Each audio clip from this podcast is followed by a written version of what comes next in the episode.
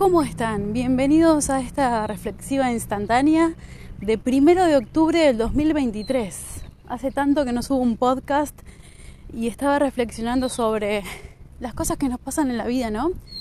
Y dice en las hojas del libro, ¿qué más leo yo? Que todas las cosas, todas las cosas que nos pasan ayudan para bien. Todas las cosas.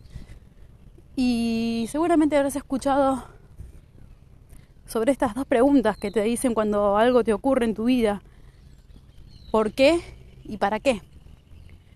El por qué es más causa-efecto. ¿Por qué? ¿Por qué me caí en un pozo y porque estaba mirando la luna y di el paso y me caí?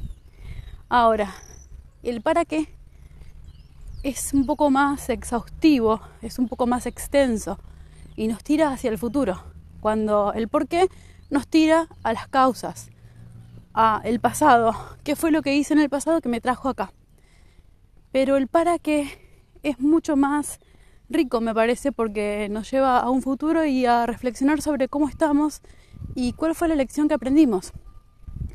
Entonces me parece súper importante poder tener en cuenta cada situación que vivimos, para qué es. Últimamente estoy aprendiendo mucho, mucho, mucho, mucho, mucho, mucho las relaciones intrapersonales, las circunstancias de la vida, cómo está el país, viajar, ir, venir, golpear puertas, algunas se abren, otras se cierran, y es por algo, siempre es por algo y para algo. Y bueno, acá estamos pensando en que todas las cosas ayudan para bien.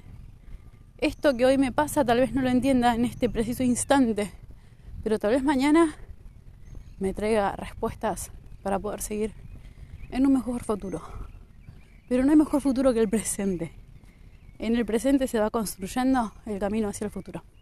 Pero siempre preguntando un para qué. El por qué nos puede llegar a servir como, bueno, recapitular un poco la historia, ¿no? Pero el para qué es mucho más sustancial. Les mando un abrazo gigante, que tengan un hermoso domingo.